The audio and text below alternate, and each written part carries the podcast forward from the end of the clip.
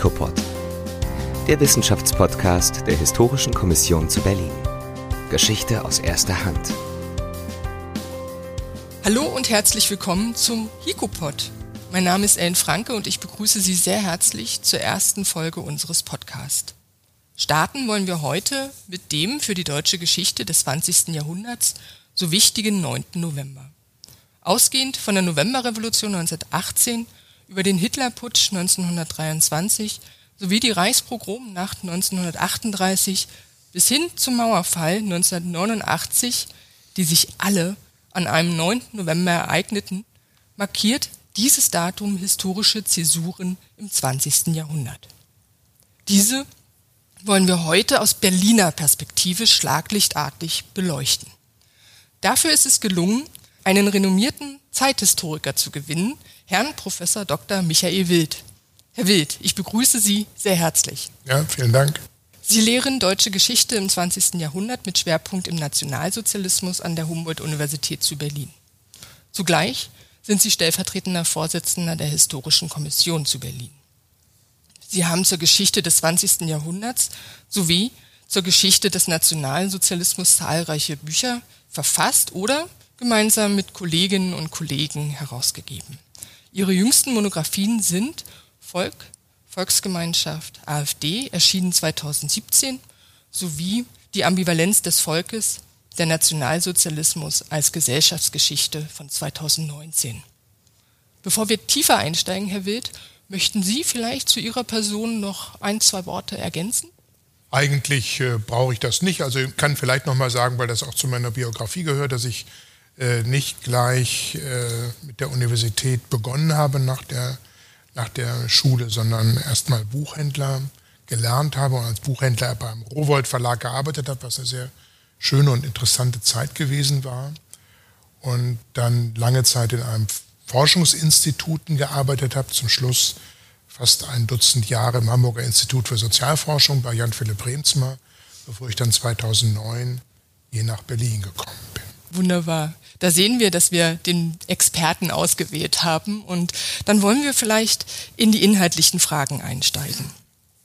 Der 9. November markiert wichtige Ereignisse in der deutschen Geschichte, die Zäsuren unserer Geschichte herbeiführten, sei es 1918, 1923, 1938 oder 1989.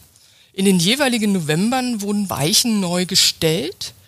Das Zusammenleben der Zeitgenossin veränderte sich und man kann durchaus sagen radikal. Es lassen sich zwei eng miteinander verbundene Schienen ausmachen, die vom 9. November 1918 ausgehen. Einerseits der revolutions- und demokratiegeschichtliche, zufällige Strang, beginnt 1918 und nach verhängnisvollen Rückschlägen dann erfolgreich 1989 endet. Andererseits ist die erschütternde nationalsozialistische Ebene zu nennen, die untrennbar auch mit dem 9. November 1918 verbunden ist. Die Nationalsozialisten, getrieben von einer fanatischen Ideologie, zielten darauf, die demokratischen Erfolge des 9. November 1918 zu zerschlagen und dieses Datum zu verunglimpfen. Damit wurde zugleich das dunkelste Kapitel unserer Geschichte geschrieben. Licht und Schatten verbinden sich mit dem 9. November. Dem 9. November wohnt also so eine erschreckende Ambivalenz inne. Was dachten Sie, lieber Herr Wild, als just am 9. November 1989 die Mauer fiel? Oh, wie schön, was für ein Zufall? Oder nicht schon wieder der 9. November? Ich muss ehrlich gestehen, dass ich gar nicht an den 9. November gedacht habe als Tag, sondern erstmal mich sehr gefreut habe, sehr überrascht war. Ich habe diese Pressekonferenz von Schabowski erst am nächsten Tag mitbekommen. Ich bin morgens aufgewacht am 10. November und habe eine Radioreportage mitbekommen, in der eine Frau erzählt aus der DDR, dass sie mit ihrem Auto über die Grenze gefahren ist und gleich wieder zurück, aber sie wollte einmal in den Westen. Und ich sagte, was ist das denn für eine komische Geschichte? Seltsam. Und bekam dann erst im Laufe des Vormittags überhaupt die Dimension, was in der Nacht geschehen ist. Und ich habe mich einfach sehr gefreut, dass diese Freizügigkeit und diese Offenheit der Grenze zumindest in diesen ersten Schritten gewährleistet worden, dass es nicht zu Gewalt gekommen ist, wie es ja im Oktober noch in Leipzig durchaus aussah. Und ähm, erst dann würde ich sagen, so am 11., 12. November ist mir dann klar geworden, aha, jetzt haben wir wieder einen 9. November, der aber jetzt irgendwie den Eindruck hat, als habe sich deutsche Geschichte zum Positiven entwickelt und ein Fenster geöffnet, eine Grenze geöffnet, als dass er mit ähm, dem Pogrom oder dem Hitlerputsch in Verbindung gebracht wird. Ja, zu 89 kommen wir ja nachher noch ähm, und zu dem, dem Freud erfüllten 9. November bleiben wir zunächst beim Ausgangs 9. November bei 1918. Am 9. November 1918 wurden innerhalb weniger Stunden an zwei verschiedenen Orten Berlins zwei verschiedene Spielarten von Republiken proklamiert. Um 14 Uhr verkündete Philipp Scheidemann, Mitglied der Mehrheits-SPD, vom Balkon des Reichstags aus die Deutsche Republik. Ungefähr zwei Stunden später, gegen 16, 16.30 rief Karl Liebknecht vom Berliner Stadtschloss aus, die Sozialistische Republik.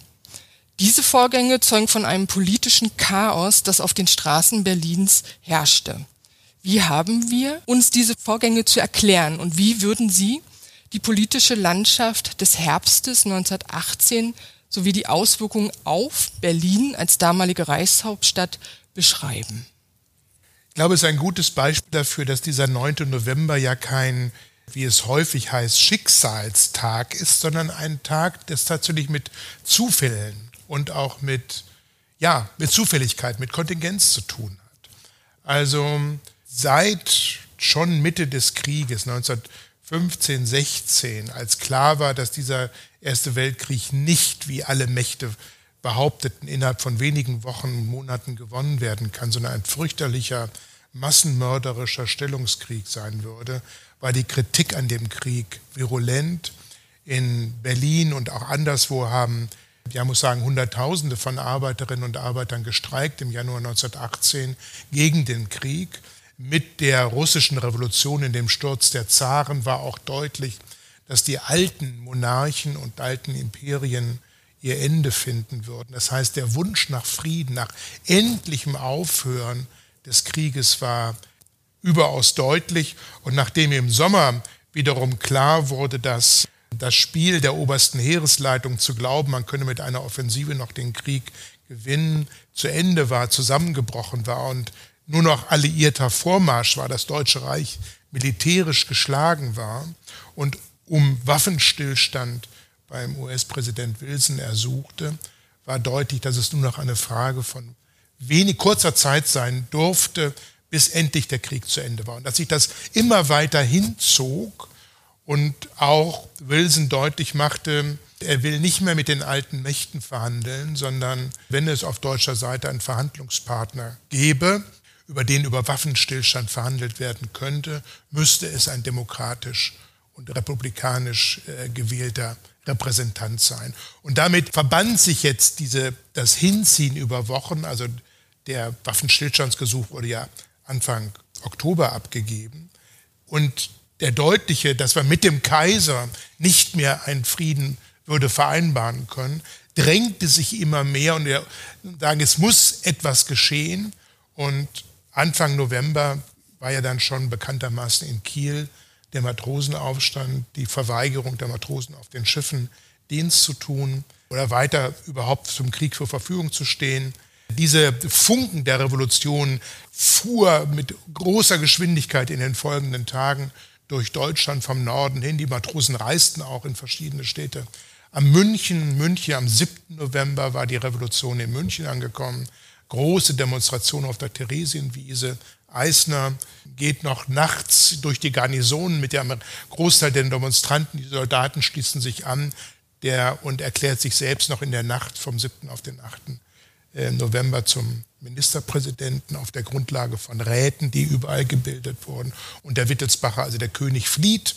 Also die Revolution kommt spät in Berlin an, aber unweigerlich kommt sie dort an. Auch hier hatten die Räte in den großen Munitionsfabriken, die auch aus, 19, aus dem Januarstreik schon entstanden sind, eigentlich den 4.11. als äh, Datum genannt, aber waren der Einschätzung, dass am 4. noch nicht genügend Menschen mobilisiert wurde. Also wurde dann auch mit den Nachrichten aus Kiel, aus dem Ruhrgebiet, aus München am 9.11. zum großen Demonstration und zum endlich, dass Frieden geschlossen wird, der Kaiser zurücktritt. Ja, und diese Demonstrationen, die sich vom Norden, vom Wedding, vom Moabit in die Innenstadt äh, sagen, zogen, konnten nicht sicher sein, dass sie nicht doch auf schießende Soldaten stießen. Und bezeichnend finde ich das eben auf den Bildern, den Fotos, die wir haben. Viele Demonstranten immer wieder das Bild, Brüder nicht schießen, bedeutet also, die Garnisonen schließen, schlossen sich aber an. Das war das Überraschende. Die Obrigkeit hatte, also der Oberkommandierende der, des Militärs hatte nicht mehr um mittags am 9. November keine Macht mehr, diese Demonstranten irgendwo zu hindern, sondern unter den Linden war voll. Aber was sollte jetzt geschehen? Die Demonstranten forderten den Rücktritt des Kaisers und Frieden. Und in diesem Moment, glaube ich, hatte Philipp Scheidemann sozusagen das Momentum ergriffen, was in diesem Moment die entscheidende politische Tat ist.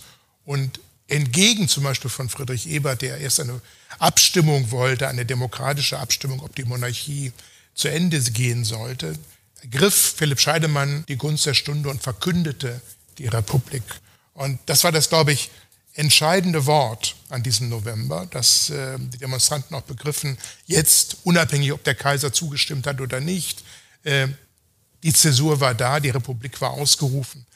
Und Liebknecht wollte wiederum seinerseits die Gunst der Stunde nutzen, um eine sozialistische Wendung dieser Revolution zu geben und hat auch sehr symbolträchtig auf dem, auf dem Schloss, zum Schloss gefahren, auf dem Balkon, auf dem damals der Kaiser den Eintritt in den Ersten Weltkrieg äh, verkündet hatte. Von dort eben die Ausrufung der Sozialistischen Republik. Aber wir wissen aus den folgenden Tagen, dass dieser Ruf nach einer sozialistischen Räterepublik, die die Linke um Liebknecht und Luxemburg und der, den Spartakusbund im Sinn hatte, dass das nicht Mehrheitsmeinung war. Und insofern ist das für uns heute eine, eine doppelte Ausrufung, hat auch Bedeutung historisch, aber es hat in dem Moment der damaligen Zeit keine Bedeutung. Wenn ich das noch sagen darf, es gibt eine, Liebknecht war der Erste, der Eintritt in das Schloss verlangt. Das war ja noch also der Kaiser war längst in, in Holland geflohen, die auch die Kaiserin war schon äh, unterwegs und nicht mehr im Schloss da, aber es gab noch die Schlosswachen, es gab noch den Kastellan. Und die Schlosswachen öffneten für Liebknecht, der schießt auf keine Gegenwehr, ist dann hineingezogen, hat dann eine Proklamation abgeleistet und danach war das Schloss offen. Und es sind danach, so beschreibt es der Kastellan voller Empörung, äh, dann Hunderte von Berliner und Berlinerinnen in das Schloss gegangen, um sich mal anzugucken, wie die Herrschaften gewohnt haben.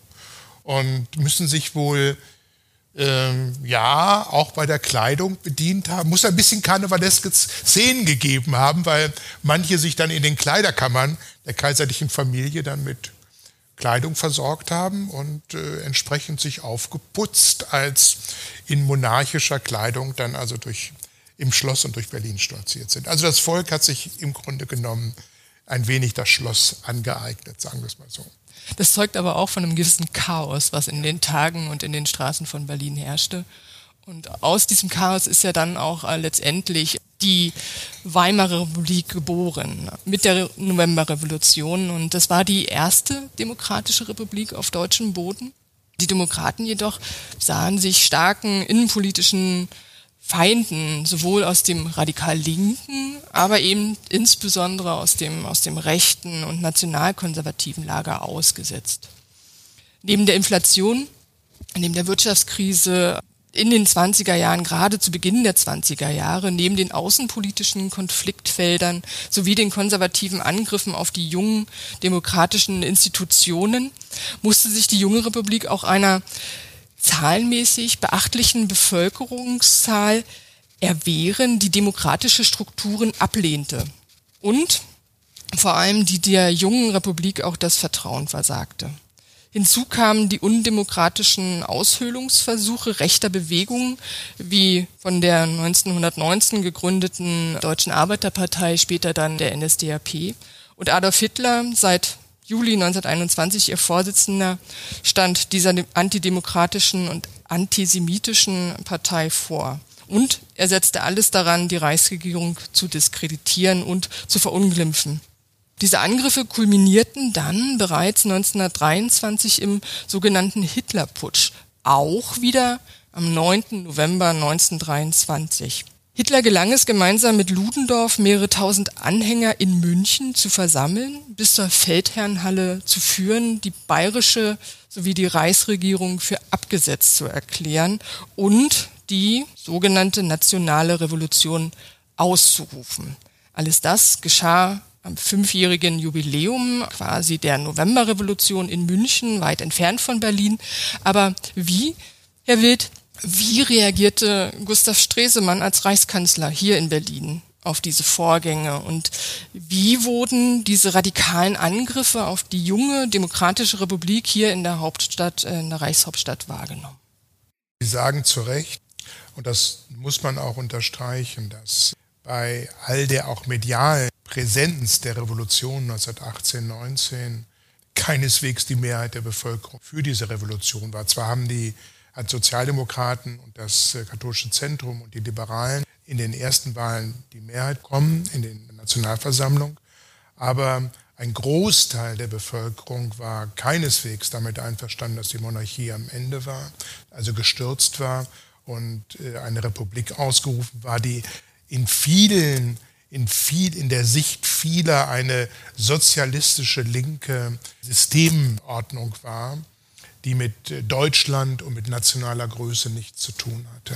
Und die auch im Grunde genommen sich nicht für diese Republik erwärmen konnten. Dieser Begriff auch der Vernunftrepublikaner, der dann oftmals benutzt wurde für Menschen, die eigentlich die, die Republik nicht liebten, aber sie aus Vernunftgründen akzeptierten, ging weit bis in das bürgerliche Lager hinein. Und auf der Rechten gab es militante, terroristische Kräfte, die alles taten, um der Republik, um die Republik wieder zu stürzen. 1920 der Putsch von Kapp war ein, war ein solcher Versuch. Die Ermordung von Erzberger und Rathenau waren terroristische Akte, um die Republik zu diskreditieren und sie ihrer Repräsentanten zu berauben.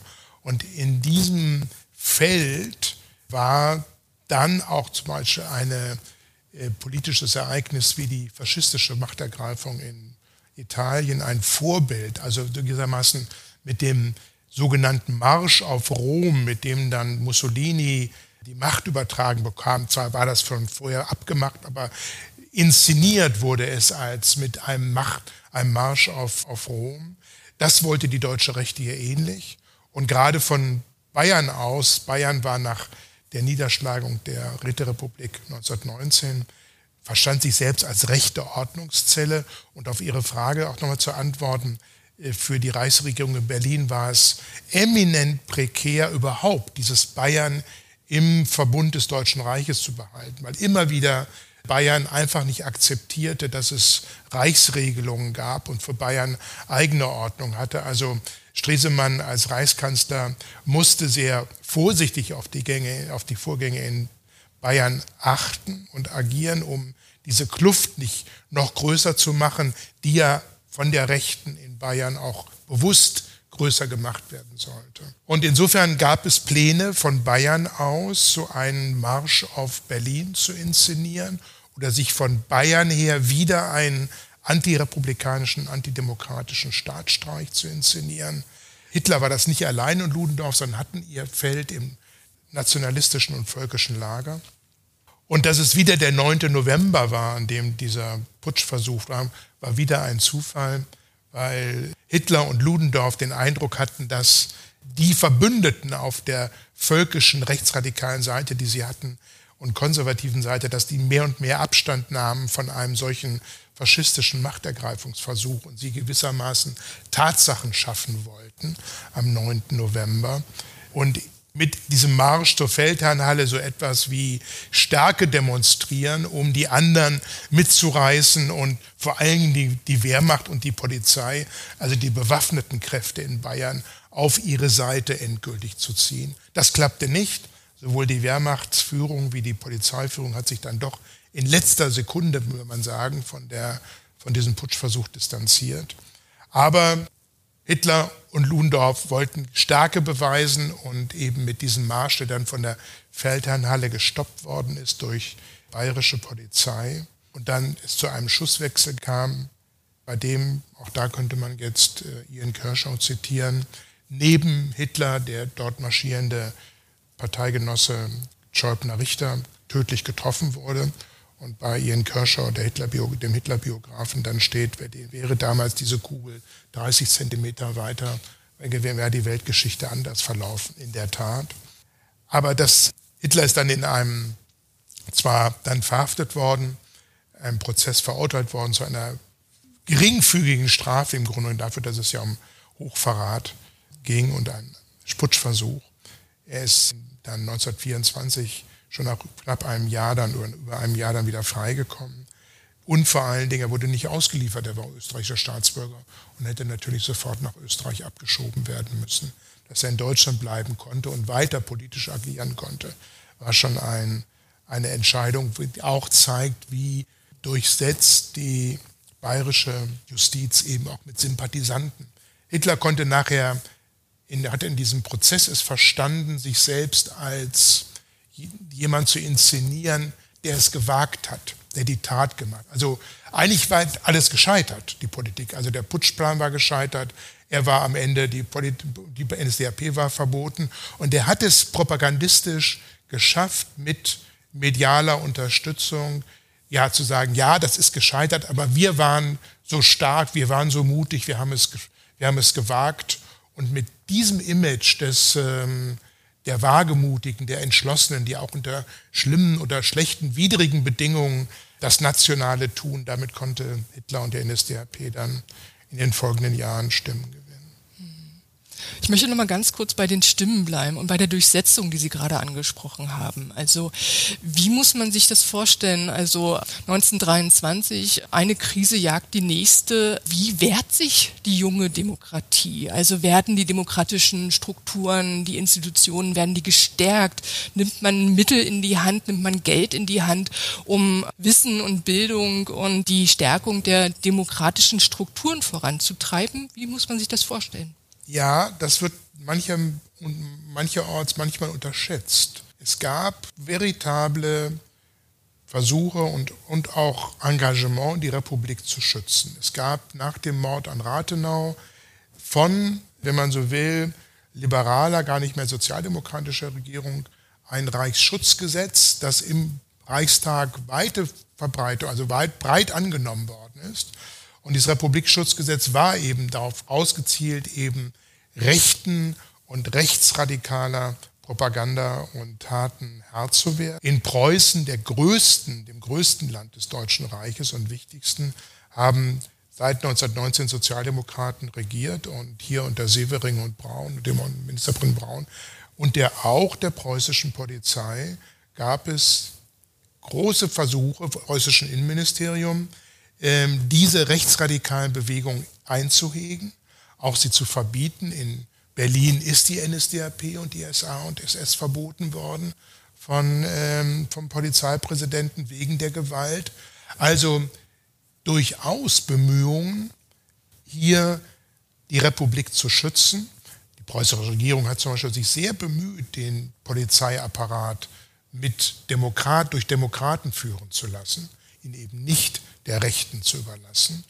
Es hat äh, ein bisschen zur Bildung des Reichsbanner Schwarz-Rot-Gold, das als Massenorganisation ja auch für die Republik eintrat und sich als Verteidiger, also Verteidigungsorganisation der Republik. Also es gab diese Bemühungen, aber man darf die Gegenkräfte eben nicht unterschätzen. Ja, und es war letztendlich ähm, der Republikschutz, die Bemühungen, sie waren leider dann doch zu schwach, weil die Gegenkräfte, Sie haben es gerade gesagt, zu stark waren und 1933 die Mehrheit der Bevölkerung einfach der NSDAP die meisten Stimmen gab. Und damit schlagen wir letztendlich das dunkelste Kapitel deutschen Geschichte auf und kommen dann auch zum 9. November 1938. Mit der Machtübernahme durch die Nationalsozialisten 1933 versank Deutschland in Terror und Krieg. Der Hass der Nazis auf alle Demokratinnen und Demokraten, auf die jüdischen Mitbürgerinnen und auf sogenannte Nichtangehörige der Volksgemeinschaft entlud sich in Verfolgung, Tod und Gewalt. Eine unbeschreibliche Gewaltwelle erfasste das Land am 9. November 1938 als, man muss es so sagen, orchestriert, von der SA und der SS Synagogen angezündet, jüdische Geschäften verwüstet und die jüdische Bevölkerung angegriffen und ermordet wurde. Jüdische Männer und Frauen wurden in den Selbstmord getrieben. Was wissen wir aus den Quellen über die Vorgänge dieses 9. November 1938 in Berlin? Wie brutal gingen die SS und SA vor? Finden wir auch Hinweise, dass sich Berlinerinnen und Berliner an den Gewaltexzessen beteiligten?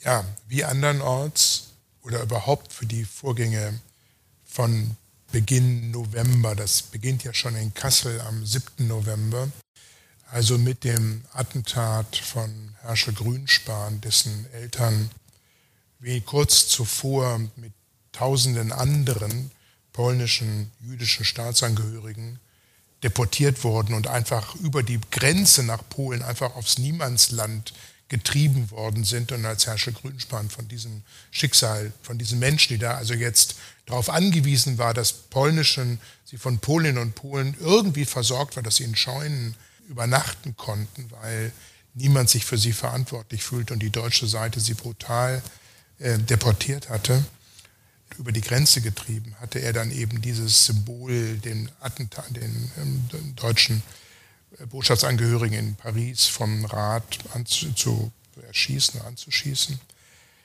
Dass von diese, dieser Moment oder dieser Anlass von Goebbels vor allen Dingen benutzt wurde, um jetzt gewissermaßen ein wie in Österreich im März 19 des Jahres 1938 so etwas wie eine Gewaltwelle zu entzünden, die terroristisch den deutschen Jüdinnen und Juden so viel Schrecken einjagt, dass sie nur noch panisch aus dem Land flüchten. Das ist in Österreich zum, eben geschehen 1938, wo Zehntausende das Land nach den Vorgängen im März äh, verlassen haben und dann noch durch Adolf Eichmann dann systematisch mit Gewalt vertrieben worden. Und so entsteht eben ab, am 9. November, an dem nun die Nationalsozialisten wieder immer wieder wie jedes Jahr ihren Putschversuch von 1923 feierten, nun das zu entzünden. Und ich finde, bis heute ist es noch nicht wirklich geklärt, auch dieses Aufflammen der Gewalt und die Exzessivität dieser Gewalt. Denn ja, überall im Land konnten SA und SS-Einheiten mobilisiert worden. Die haben natürlich vor Ort auch ihren 9. November gefeiert mit Alkohol, aber gewissermaßen über Nacht so viel anzuweisen, also mit Telefonketten von München aus anzuweisen, dass jetzt Synagogen angezündet werden sollen, dass gegen Jüdinnen und Juden vorgegangen werden soll und das mit dieser Gewaltexzessivität zeigt schon, wie stark der Hass und die Gewaltbereitschaft in diesem, in diesem November, in diesen Tagen war. Und es ist auch bezeichnend, dass wir bis heute keine wirkliche Aufstellung haben. Reinhard Heydrich selbst wenige Tage danach, aber das ist eine, sind Zahlen von zerstörten Synagogen oder zerstörten Geschäften, die sind Gestapo-Zahlen. Da ist nichts von Morden, nichts von Vergewaltigung die Rede. Da kommt zwar kommen zwar Tote drin vor, aber das ist, wir wissen nicht, ob diese 100 genannten Menschen, ob das nicht zu wenig, viel zu wenig sind, mehr Menschen umgekommen sind. Vielmehr an Gewalt an diesen, an diesen Nächten, an diesen mehreren Nächten bis zum 10., 11. November dann geschehen ist. Ja, und auch in Berlin gingen SA und SS mit gleicher brutaler Gewalt vor. Und wie es so ist, ja, da ist dann Randale in der Straßen und wie in kleineren auch in Berlin, da wachen Menschen auf und gucken, was da los ist und sehen, dort werden Scheiben eingeschlagen, die geht mit brutaler Gewalt äh, gegen Synagogengeschäfte vor. Manche machen die Tür zu und wollen damit nichts zu tun haben, andere gehen auf die Straße, denn es gibt jetzt über Nacht, muss man sehen, viele Möglichkeiten, sich Waren anzueignen. Und das, was die Gestapo auch in den Berichten nicht kaum vorkommt, weil sie darüber natürlich nicht berichten wollte, sind die immensen Plünderungen an dieser Nacht. Und daran haben sich etliche Berlinerinnen und Berliner beteiligt, was wir aus mittlerweile historischen Forschung wissen, auch über ein paar wenige Strafprozesse, die es danach gegeben hat. Aber da sind etliche Berlinerinnen und Berliner hinter den SA-Trupps hinterhergegangen und haben aus den zersprochenen, durch die zerbrochenen Fensterscheiben oder haben die, die, die Wohnungen oder die, die Geschäfte aufgebrochen und haben sich dann von bedient, was sie dort bekommen konnten. Und insofern, ja, die Bevölkerung war daran beteiligt. Man gab nach dem Krieg 1946, 47, 48 mehrere Dutzend Prozesse auch gegen die Kriminalität und die Gewalt 1938. Und wenn man die nochmal liest, die Urteile liegen vor, dann sieht man auch, wie viel sich über die SA- und SS-Gruppen hinaus, über die Schläger, sich auch etliche daran beteiligt haben. HJ lief mit. Also da, das war nicht nur isolierte SA- und SS-Truppen. Es gab nachher schon Hinweise darauf, oder es gibt immer wieder Berichte, dass Menschen sich dann am nächsten Tag vor den zertrümmerten Geschäften darüber aufgeregt haben, dass so viel, ähm, so viel Sachen zerstört worden sind, dass so viele Dinge verwüstet und kaputt gemacht worden sind. Aber gab, wenn man diesen Berichten, die auch vom SD und von anderen Institutionen kommen, glauben, gab es wenig Empathie mit den Verfolgten. David Bankier, der mal als israelischer Historiker sehr genau, der vor etlichen Jahren sich über so ein Meinungsbild ähm, geforscht hat, spricht, glaube ich, zu Recht von einer doch erschreckenden Gleichgültigkeit gegenüber dem Schicksal der Menschen. Nicht zuletzt bei den angegriffenen und in Flammen aufgegangenen Synagogen. Es sind die Gotteshäuser des Alten Testamentes. Die gehört, das Alte Testament gehört zum christlichen Glauben dazu. Es ist der Gott, der jüdische Gott Jehova, der dort geschändet worden ist. Das sind Gotteshäuser. wir kennen wenige Stimmen von christlichen Pasteuren und Pfarrern, die die Schändung von Gotteshäusern entsprechend ihren Predigten am nächsten Tag, am nächsten Sonntag aufgenommen haben. Da sind viele dran beteiligt an diesem November. Und es macht dann letztendlich auch diese, diese Stimmung, wird auch deutlich, äh, die in der NS äh, geherrscht haben dürfte. Also ähm, einerseits die Gleichgültigkeit, das Wegschauen, nicht beteiligt ähm, werden wollen und auf der anderen Seite dieser, dieser Hass, diese Polarisierung, die sich da Bahn bricht. Ähm, und ähm ja, genau, und, auch diese, diese Entfaltung ist natürlich auch situativ. Ne? Also viele haben natürlich eine Katerstimmung am nächsten Tag. Es gibt, ne, es ist nicht so, es gab auch, gibt auch Urteile, mussten, ein paar mussten dann auch äh, das gestohlene Gut wieder zurückgeben. Gibt auch gute Polizisten an dem Tag. Also die, die vor den, hier vor das Landgericht gekommen sind, die sind alle freigesprochen worden. Aber es gab natürlich Polizisten, die sie angezeigt haben, die gesagt haben, was machen Sie da? Ne? Es ist jetzt gestohlen und die Personalien aufgenommen haben und das als äh, Straftat auch weitergegeben hat. Es war nicht alles gleich. Es gab auch sicherlich viele kritische Stimmen. Aber ich finde es schon erschreckend, wie viele sich dann doch diese ja, Gewaltnacht-Atmosphäre angeeignet haben, um sich zu bereichern und mitzutun. Hm. Und da wurden auch in Berlin dann auch Grenzen überschritten. Durchaus. Also in dieser Gewalt und, und die Folgen dieser fanatischen und unheilvollen Nazizeit, also die hat das geteilte Deutschland ja mehr als 40 Jahre zu ertragen gehabt, so muss man es ja sagen. Und mit dem Mauerbau 1961 schien der eiserne Vorhang unbezwingbar. Eine gar friedliche, also friedliche Vereinigung beider deutschen Staaten war in weite, weite Ferne gerückt. Erst mit der polnischen Solidarność, der sowjetischen Perestroika und auch den Reformprozessen in Ungarn zeigten sich erste Risse in den sozialistischen Staatssystemen und Ende der 80er Jahre begehrten dann auch die Menschen in der DDR auf.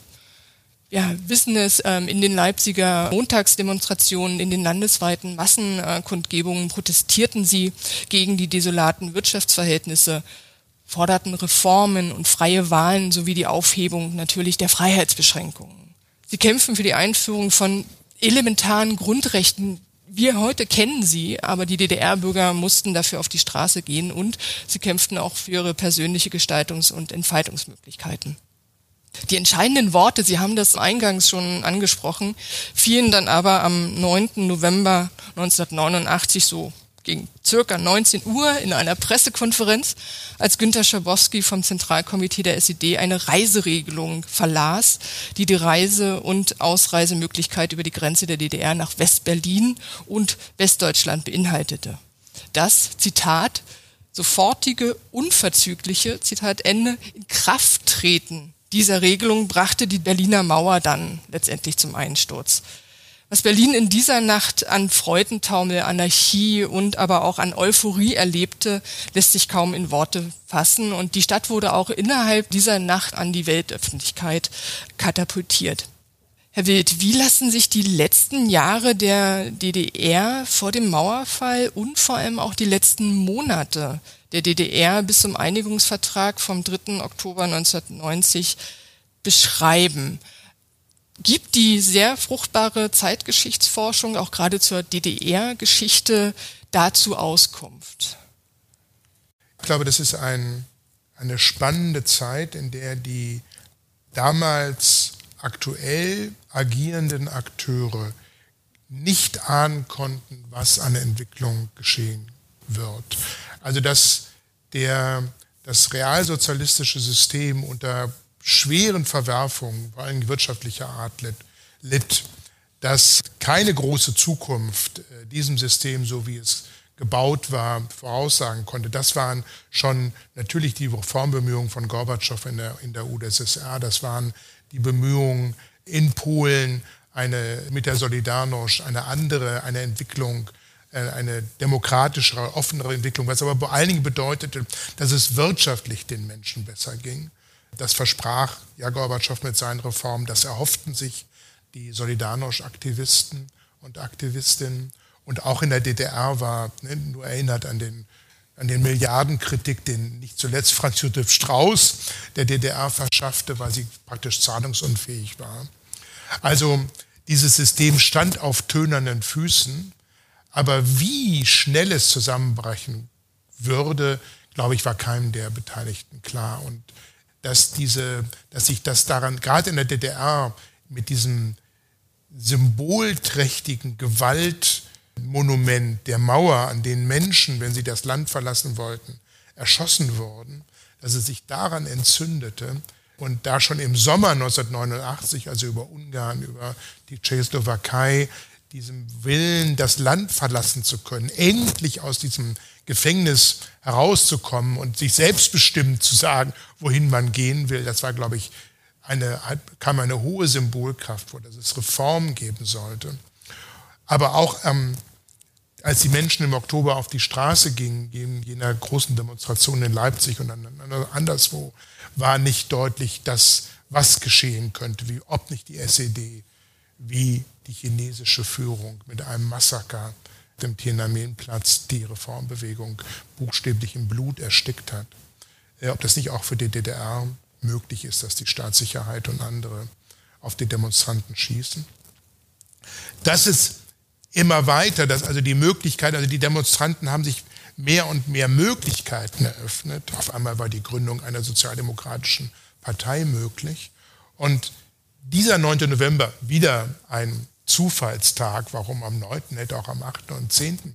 geschehen können. Aber gerade an diesem Tag war die, die Pressekonferenz von Schabowski und dass es gerade an dieser symbolträchtigen Monument der Mauer da den Durchbruch gab, das ist, glaube ich, etwas, was diese, wie Sie richtig beschreiben, den Freudentaumel und die Euphorie ausgemacht hat an dem Tag. Und von daher kommt diesen 9. November, ich glaube, von diesem 9. November 1989 aus ergibt sich retrospektiv den Blick auf den 9. November, weil wir auf einmal mit dem 9. November so etwas wie eine, eine Öffnung und eine demokratische Hoffnungsperspektive für, für das gesamte Deutschland äh, sich eröffnet hat, äh, ermöglicht hat.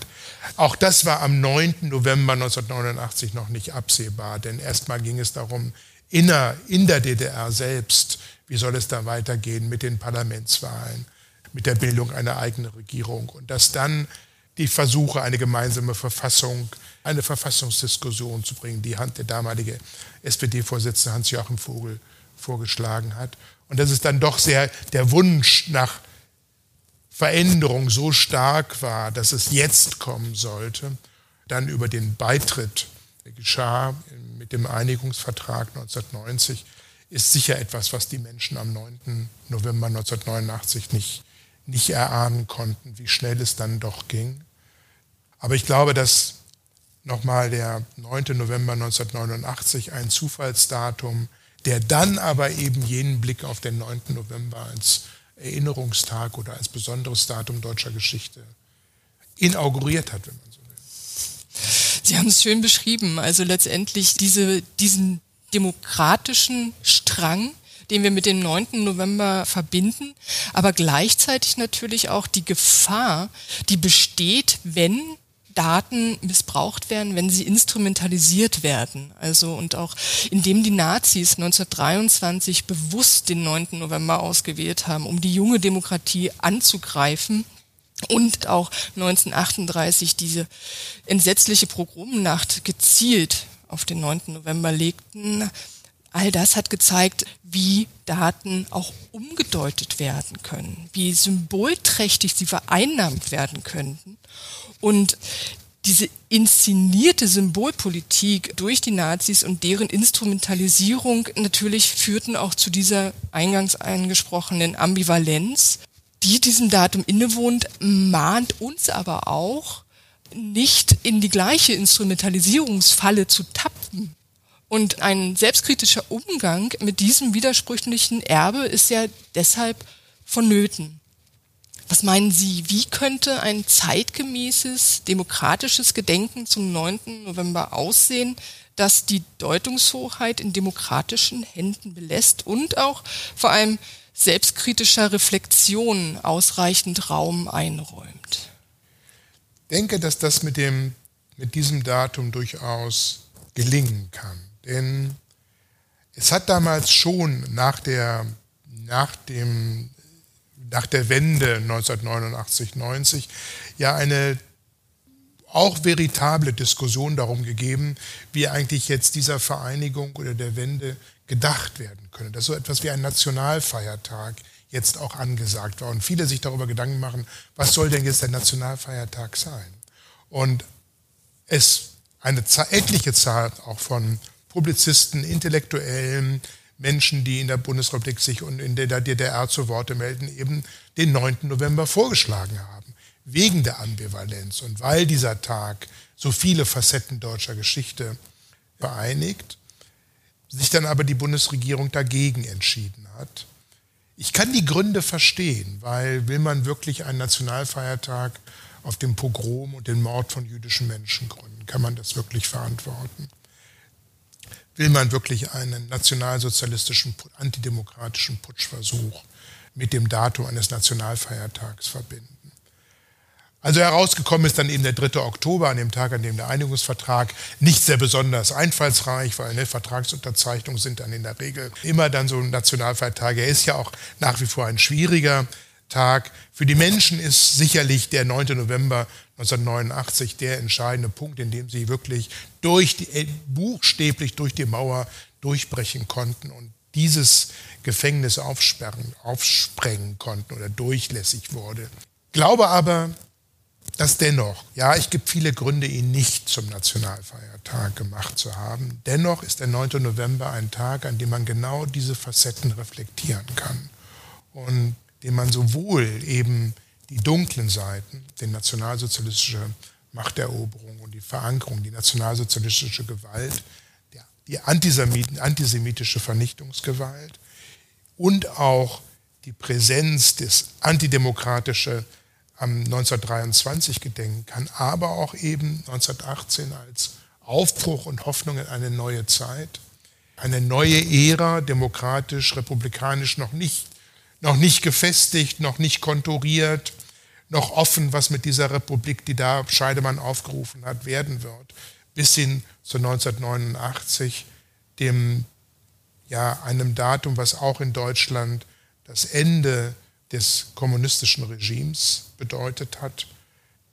Also insofern bin ich gerade durch die Verschränkung dieser Daten eigentlich eher optimistisch, dass man das thematisieren kann, gerade in der Verbindung.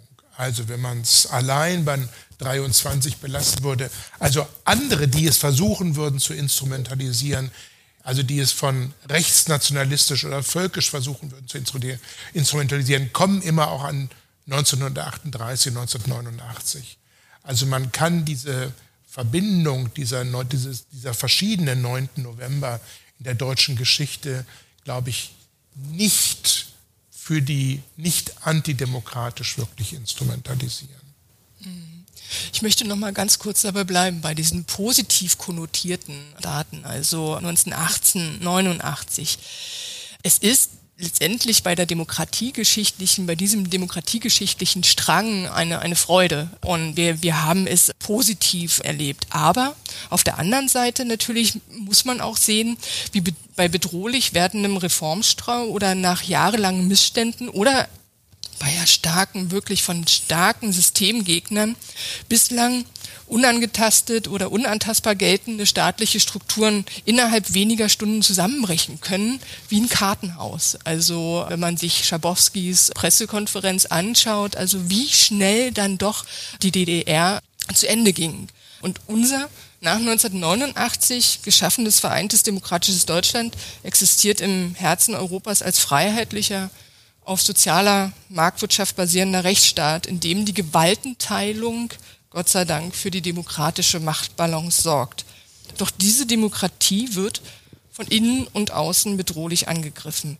Zwar wiederholt sich Geschichte nicht, aber wir können Lehren daraus ziehen. Also wie Systeme doch schnell zusammenbrechen können, vermeintlich schnell. Es gibt immer äh, Vorgeschichten, aber welche Lehren können wir als Demokratinnen im 21. Jahrhundert vor dem Hintergrund des Erstarkens der neuen Rechten aufgrund der Tatsache, dass eine demokratiefeindliche Partei in diesem Herbst erneut in den Bundestag gewählt wurde und angesichts der zunehmenden bedrohlichen Polarisierung auch in unserer Gesellschaft aus diesen vier vorgestellten Novembern ziehen? Ich denke, das ist das Eingedenken dieser verschiedenen Dimensionen deutscher Geschichte ist. Es gibt keine euphorische Lesart, die 1918 beginnt und 1989 in eine lichte Zukunft gibt, sondern zur deutschen Geschichte gehört auch die NS-Zeit dazu. Und dieses Zusammengehören ist etwas, was von rechter Seite negiert wird, indem der Nationalsozialismus und der Holocaust in diesem fürchterlichen Satz von Alexander Gauland, dem AfD-Fraktionsvorsitzenden, als Vogelschiss, so sein Zitat in der Geschichte, deutschen Geschichte dargestellt wird. Da sieht man, glaube ich, immer wieder, dass, diese, ähm, dass die Erinnerung an, den, an die nationalsozialistischen Verbrechen minimiert werden soll, aus der deutschen Geschichte ausgeklammert werden soll. Und indem wir am 9. November sowohl die Hoffnung in eine neue republikanische, demokratische Zukunft und auch 1989 eine neue postkommunistische, demokratisches Europa feiern und zugleich im 9. November auch die Dimensionen, die dunkle Seite der Geschichte mitbedenken, ist, glaube ich, etwas geschaffen, eine Verbund, der es der Rechten meiner Ansicht nach, der nationalistischen Rechten unmöglich macht, diesen 9. November für sich einfach zu adaptieren und wir wiederum auf der anderen Seite demokratisch gesehen eine Sicht auf deutsche Geschichte behalten, der diese Ambivalenz im Blick behält und die sich nochmal deutlich wird, ja, wie wichtig Freiheit, Rechtsstaatlichkeit, demokratische Strukturen sind und dass sie nicht über Nacht kommen, dass sie nicht über Nacht bleiben, dass sie nicht selbstverständlich sind, sondern sie tagtäglich unsere, unser Engagement bedürfen, politischen Engagement bedürfen, damit wir weiter in rechtsstaatlichen, freien, demokratischen Verhältnissen leben können. Vielen Dank, lieber Herr Wild, für dieses instruktive und sehr schöne Gespräch. Und wir denken, dass wir unseren Hörerinnen und Hörern historischen Zusammenhänge zum 9. November doch deutlich machen konnten. Für den einen oder anderen, der vielleicht noch tiefer in die Materie einsteigen möchte, hätten Sie Literaturempfehlungen oder Hinweise, wo man sich noch näher informieren kann? Also es gibt ein schönes kleines Büchlein, das schon in den 90ern herausgekommen ist von, Johannes Willems in, beim Beck Verlag. Das heißt der deutsche der 9. November in der deutschen Geschichte mit Essays von Hans Mommsen und Heinrich August Winkler und anderen, der, glaube ich, so nochmal versucht, diesen Tag zu beleuchten. Es gibt einen sehr schönen Vortrag von Reinhard Rürup, den man über die, ich, die Landeszentrale für politische Bildung hier in Berlin auch noch einmal aufgerufen. Es gibt in der, die Bundeszentrale für politische Bildung hat so eine Reihe, die heißt aus, aus Politik und Zeitgeschichte und da ist 1999 ein Heft erschien zum 9. November.